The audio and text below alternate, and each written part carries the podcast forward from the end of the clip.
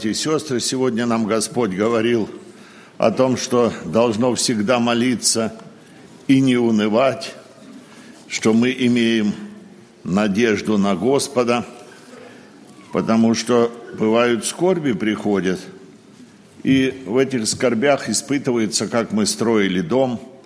Э, речь шла о надежде, о фундаменте, о том, на что мы полагаемся, о чем мечтаем – на что мы уповаем в нашей жизни. Я прочитаю стих из 61-го псалма, 9 стих.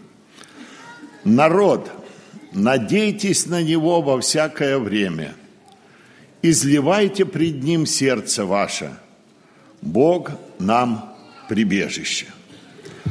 Надейтесь на Него во всякое время. В какое время легче нам на Бога надеяться – ну, кто-то скажет, ну, когда трудно. Правда? Вот тогда у нас особенно трудно. И тогда уже, когда мы испытали все свое, вот тогда на Бога надеяться. Жизнь так подталкивает. А вот когда все нормально и гладко, вот в это время бывает труднее надеяться на Бога. В это время мы принимаем все как должное, привыкаем ко всему доброму. Бог нам и то, и то посылает каждый день. И она становится привычной, это я могу. И, и, и когда-то Навуходоносор до такого понимания дожил, что когда висячие сады у него были, говорит, этот или не величественный Вавилон, который я построил силою моего могущества. Бог говорит, что? разум отключил, на четвереньки поставил и стал травку щипать, как вол. Давид как-то говорит, как-то он сказал, и я в благоденствии своем думал, не поколеблюсь. Помните? Но ты сокрыл лицо свое, и я смутился. Бывает в благоденствии труднее на Бога надеяться. Мы воспринимаем жизнь э, так, как должное. Все у меня есть, хорошо, я работаю, силы, здоровье. Мы думаем, что я что-то могу. А Бог иногда отключает этот выключатель, оф, делает то или иное. И мы сразу начинаем суетиться и начинаем Господа вспоминать. Трудные обстоятельства, они как-то помогают нам на Бога надеяться – народ, надейтесь на Него во всякое время, изливайте пред Ним сердце ваше, Бог нам прибежище. Вы знаете, люди много от безнадежности приходят к отчаянию и от безнадежности кончают жизнь. Такую статистику прочитал, что в Соединенных Штатах в год бывает 45 тысяч самоубийств. Это в один день 125 человек. Вот день пройдет, люди полностью разочарованные, считают, что жизнь без смысла, он на что-то надеялся, к чему-то стремился. Каждый это что-то испытывал, как когда-то экклесиаст, а это оказалось пустотой, он потерял и полное разочарование. И это в день 125 человек. Кроме того, на каждых этих 125, 25 человек, которые э, делали попытку самоубийству. Это общество, которое живет в достатке, которое, кажется, все имеет. И что еще интересно, что большинство мужчин от 45 и до 55 лет среднего возраста – это, конечно, тяжелая статистика. Бывают ложные надежды. Когда-то Израиль на Египет надеялся, на себя. Даже на Бога бывает ложная надежда. Мы э, на это обратим внимание. Написано, надейтесь на Него во всякое время, изливайте пред Ним сердце ваше. Бог нам прибежище. И мы кратко обратим внимание на пророка Иеремию и те обстоятельства, в которых он жил. На фоне вот этой книги, или даже двух книг, книга Иеремия и плач Иеремии, мы обратим внимание, Бог его поставил молодым, помните, избирает его, ставит. Говорит, я тебя от чрева матери избрал пророком. И ты иди говори им, говори народу. Он, он говорит, Господи, я молод, я говорить так не могу. Он говорит, ты иди, не малодушествуй, чтобы я тебе не поразил. Я тебя поставил, знаете, для чего он такие слова этому молодому парню говорит, смотри, я поставил тебе на сей день над народами и царствами, чтобы искоренять и разорять, губить и разрушать, созидать и насаждать. Ну, наверное, искоренять, если Бог поставляет и разрушать, это что-то плохое, правда? Бог же не поставит нас хорошее разрушать. Это что-то грешное, это что-то нечистое. Какое состояние народа Божия было? Это народ Божий, который в земле обетованной уже живет столетиями. Ну что удивительно, они живого Бога среди тех народов, которых выгнали, которых не выгнали, но тех, которых не выгнали, они их не научили Богу живому, святому поклоняться, а от них научили, научились служить Ваалам, Астартам, Малоху. Доходило до того, что Малоху детей своих, младенцев, мальчиков, девочек сжигали вот на руках этих раскаленных. Это народ Божий, это знающий историю свою, который с Израиля когда-то вышел. Доходили до такого безумия. Вот в таком состоянии Бог даже говорит – мне и на ум не приходило то, что вы делаете. Это народ Божий. И Бог вот в это время, тяжкое время, посылает пророка своего. От Господа отвратились, в храме там дровишки собирали, лепешечки пекли женщины там, э, богини неба. Вот когда мы богини неба пекли, тогда все нормально у нас было. Это народ Божий. И Бог ревности о своем народе посылает пророка. И пророк начинает говорить, вы знаете, какая самая работа тяжелая? Бесполезная. Можете представить, Бог пророку говорит, ты иди им говори, а они тебе слушать не будут. Ну, Господи, а зачем же говорить? Нет, ты, говорит, ты иди говори. А если ты не будешь говорить, говорит, не бойся, я с тобою буду не малодушу. А если ты не будешь говорить, то, говорит, кровь защищу с тебя, а вот а они за свои грехи погибнут. И вот ему это все равно, что камни с одной кучи в другую носи, а потом обратно. Я говорю, какая польза с этого? Ну, все же мышцы разрабатываются. То есть для пророка это была школа. Для пророка это была школа. И народу это была школа. Бог говорил – что он не просто обличал пророк Иеремия в грехах народ Божий, он говорил, что наказание будет за этот грех, за все ваше отступление. Посмотрите, говорит, как горько и то, что вы оставили Бога. За это будет э, от, наказание Господне. Голод будет, смерть будет. Аня говорит, что ты говоришь? Здесь храм Господень. Храм Господень. А раз храм Господень, значит, значит, люди верующие. Бог с нами. Говорит, да нету Бога с вами.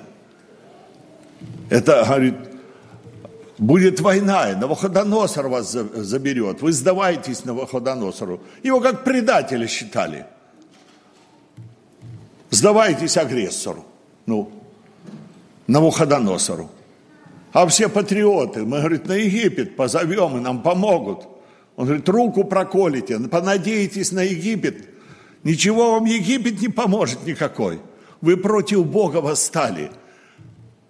Он говорит им, вы остановитесь на путях ваших, рассмотритесь, расспросите, где путь добрый, и идите по нему.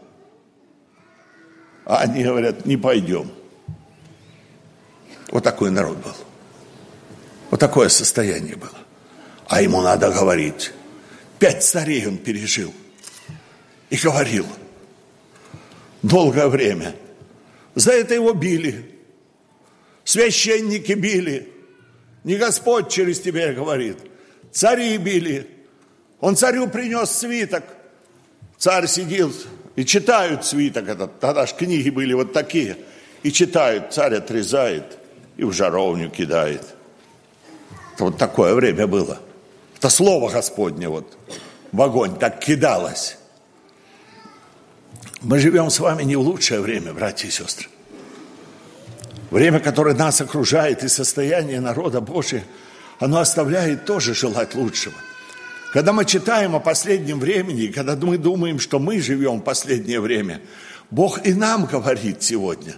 Когда-то Христос говорил каждой церкви из семи церквей. Когда-то Он Христос говорил притчу о пяти разумных, у которых фундамент был – и пять неразумных, которые без фундамента на песочке домик строили, о котором брат проповедовал. Пришел конец. Неразумные ветром разогнало. Не купить уже, тогда уже фундамент не подведешь, времени нету, дом рушится. Не хватает времени, когда придет этот день. А надо на твердом основании строит. Бог сегодня, Христос говорил, говорит, придут дни, говорит, многие придут под именем моим, и многим прельстят. Мне эти слова в страх внушают, Господи. Но если было некоторые придут, ну ладно, можно понять. Многих прельстят, ветром унесет вот этот шторм – все, что без фундамента, оно разрушится, не устоит. Хотя одинаково смотрится, нам проповедовал только что брат. Все точь в точь такое, но в одного фундамента, другого нету. Не устоит, рухнет. Знаете, и это, это касается и нашей церкви. Господи, а что мы не так делаем? Что мы неправильно делаем? Тогда в Израиле блуд процветал. Женщины обрисовывались. Четвертую главу прочитайте. Иеремии. Может, мы себя тут найдем? Четвертая глава, 30 стих. «А ты, опустошенная, что станешь делать? Хотя, хотя ты одеваешься в пурпур, хотя украшаешь себя золотыми нарядами, обрисовываешь глаза твои красками, но напрасно украшаешь себя, презрели тебя любовник, они ищут души твоей. Ибо я слышу голос как бы женщины в родах, стон как бы рождающий первый раз. Голос чери Сиона, она стонет, простирая руки свои. О, горе мне, душа моя изнывает перед убийцами. Поэтому такое постигало. Испытай меня, Боже, Давид говорит, надеясь на Господа и узнай сердце мое. Это такое состояние, что мир лежит во зле и беззаконие умножается. Это нам известно. А вот наше состояние, а нам на стороне пророка остаться. Вы знаете, на стороне истины всегда меньшинство оставалось, а не большинство. Это там говорил пророк, лукаво сердце человеческое более всего и крайне испорчено – это ложная надежда их была, что мы, говорит, все равно спасемся, евреев. Вот эта ложная надежда, которая была в их сердцах, она не оправдалась в их жизни, конец пришел. Писание говорит, 49-й псалом, ты это делал, а я молчал. Ты подумал, что я такой же, как и ты, изобличу тебя. Ты думаешь, Бог смиряется с грехом, у Божьи стандарты, они не опускаются. Это наши стандарты опускаются. А Божьи стандарты, они остаются. Бог истину свою не опускает. Это в нашем сознании. А проходит. Да все так делают. Ну ладно. У Бога ладно не бывает. И Бог обращается к народу, вот на удивление Божьему милосердию, Он обращается к народу и говорит, «А, возвратитесь, дети отступники, я сочетался с вами. Он призывает, он не желает погубить душу никакую. И вот этот народ такой развращенный, который детей своих сжигает, он обращается к ним в своем великом милосердии говорит, придите ко мне. Сколько слов, вы почитаете пророка Иеремию, сколько слов, Божьих слов, любви, милости, прощения Он готов ты, э, дать нам. Говорит, ты не ту надежду избрал, не на того ты надеешься. Э, две недели назад мы встретились с одним человеком, который говорит, а мой Бог сатана. И я сделал свой выбор, я ему служить буду. Нам страшно стало. Это человек, который в церкви ходил в собрание и слышал. Доходит до такого состояния. Но Божье милосердие, оно простирается. Еще пока сердце бьется, человек, он желает, не желает погубить грешника, но чтобы грешник обратился и жив был. И когда мы обратим внимание на пророка Иеремию, который вот в это время пророчествовал, который пережил и побои, и в колоду забивали его, и в тюрьму его сажали, и в яму глубокую кидали, сточную яму с нечистотами. Он там находился, вот этот пророк, который нес Слово Божие. Ему говорили, что ты должен умереть. Вот такое отношение было к нему. Готовы были убить. Уже на грани смерти он был не раз. Но он продолжал говорить истину. И таких было мало, которые слышали. Все же находились люди, которые становились на его сторону. Он говорит, что я уже не хотел говорить, хотел молчать. Но как бы огонь внутри меня жег. И Бог говорил, иди и говори. Он говорит, ты влек меня, и я увлечен. И вот в это время ему, как иметь надежду на Бога? когда такие обстоятельства. Господи, ну чего ты эту вдову не защитишь, а медлишь? Я к первой проповеди возвращаюсь. Ну что ты медлишь? Господи, ну если это твой пророк, а почему ты допускаешь до него вот это?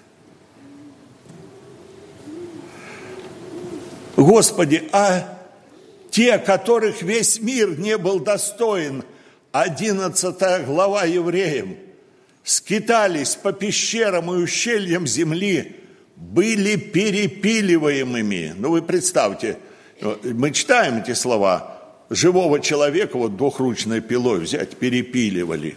Господи, от чего ты до них такое допускал? Это ж твой народ. Это же несправедливо. Они же верными тебе были. А это справедливо, когда Сына Божия распяли вообще святого, чистого и безгрешного. Это справедливо. Бог допускает до своих людей страдания. И апостол Павел говорил, что многими скорбями надлежит войти в Царство Небесное. И вот в, этом, в этих скорбях – оставаться уповающим на Господа. Оставаться так, уповать, как уповали те три юноши, говорит царь. Наш Бог, говорит, силен защитить от этой печки, спасти нас может. А если не спасет, и сейчас мы сгорим, то мы, говорит, все равно истукану твоему не поклонимся. Вот этого ищет Бог у нас сегодня, в 21 веке – Не нам ли он кричит, этот враг душ человеческих, отрекись, откажись. Это не прямо. Это променяй то, что Бог тебе дал на какие-то временные греховные наслаждения. Да сейчас все так делают. А они оставались верными Богу. И Бог так оценивает это. Один брат наш, верующий американец, у него жена заболела, рак распространился на легкие, он ее возил по больницам, детки, трое или четверо деток, одиннадцатилетняя доченька И вот очередной раз он везет ее с больницы, а какой-то пьяный навстречу вылетает на машине и лоб в лоб бьется. Беда к беде. Он сильно ударился головою, долго его лечили, и все же он выжил. Но, говорит, глаза перестали, очень трудно было, один глаз в сторону убегал, трудно было сосредоточиться, часто болела голова. И вот один исследователь страданий приехал к нему и говорит, ну а в тебе вот нету разочарования на Бога? Или обиды, что Бог такое, мало того, что жена потом это умерла, и, а он остался с детьми вот в таком больном состоянии. Он говорит, нет. Я, говорит, на Бога не разочаровываюсь. Я смотрю дальше. Я смотрю глубже. Это же временно, все пройдет. А есть вечность впереди, которую Господь открывает нам. Надежда, она туда простирается, туда уходит за завесу. И мне вспомнились слова Христа. Э, апостол Павел пишет, если мы в этой только жизни надеемся на Христа, то мы несчастнее всех человеков. Всем страданиям, всем переживаниям есть награда, если мы в основании написано, как проносится вихрь, так нет более нечестивого, а праведник на вечном основании. На фундаменте мы стоим. Дай Бог нам устоять и возблагодарить Господа – и прославить Его. Что нам помогает устоять и быть верными Ему в нашей жизни? Это когда мы знаем Господа.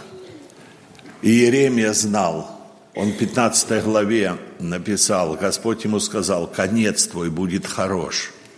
Помните, Моисей взирал на что? На воздаяние – на цель, ради которой стоит смиряться и стоит бороться.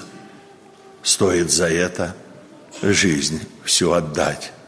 Стоит прославлять Господа, когда кругом все рушится.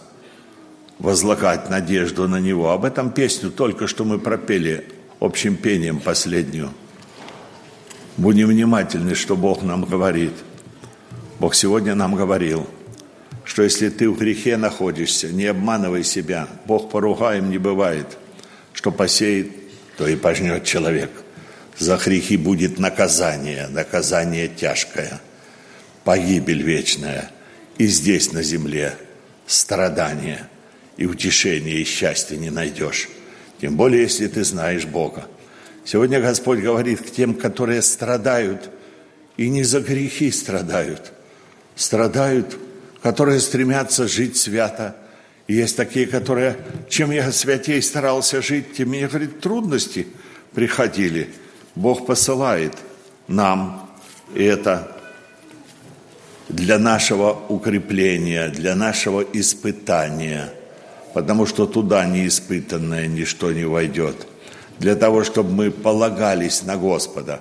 Если мы живем беспечно, и, может быть, в церковь ходим, и Время у нас нормальное, вообще никаких трудностей не приходит.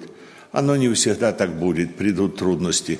Но вот в это время тоже полагайтесь на Господа. Поэтому, народ, надейтесь на Него во всякое время. Изливайте пред Ним сердце ваше. Бог нам прибежище. Аминь.